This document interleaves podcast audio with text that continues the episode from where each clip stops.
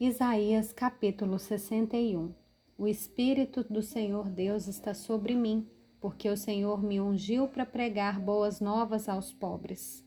Enviou-me a curar os quebrantados de coração, a proclamar libertação aos cativos e a pôr em liberdade os algemados, a apregoar o ano aceitável do Senhor e o dia da vingança do nosso Deus, a consolar todos os que choram e a pôr sobre os que choram em Sião uma coroa em vez de cinzas, óleo de alegria em vez de pranto, manto de louvor em vez de espírito angustiado.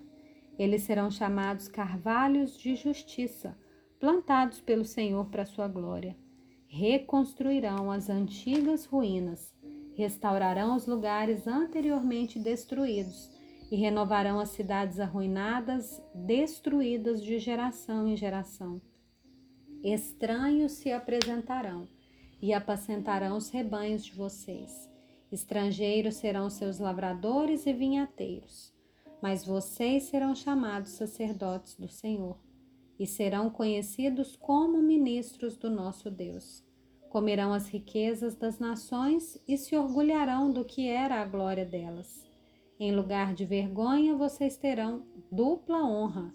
Em lugar da afronta, exultarão na herança recebida. Por isso, em sua terra possuirão o dobro e terão perpétua alegria. Porque eu, Senhor, amo a justiça, odeio a iniquidade do roubo. Em fidelidade lhes darei a sua recompensa, e com eles farei aliança eterna.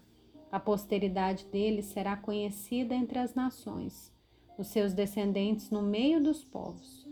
Todos os que os virem reconhecerão que eles são família bendita do Senhor. Tenho grande alegria no Senhor. A minha alma se alegra no meu Deus, porque me cobriu de vestes de salvação e me envolveu com um manto de justiça como noivo que se adorna de turbante, como a noiva que se enfeita com as suas joias.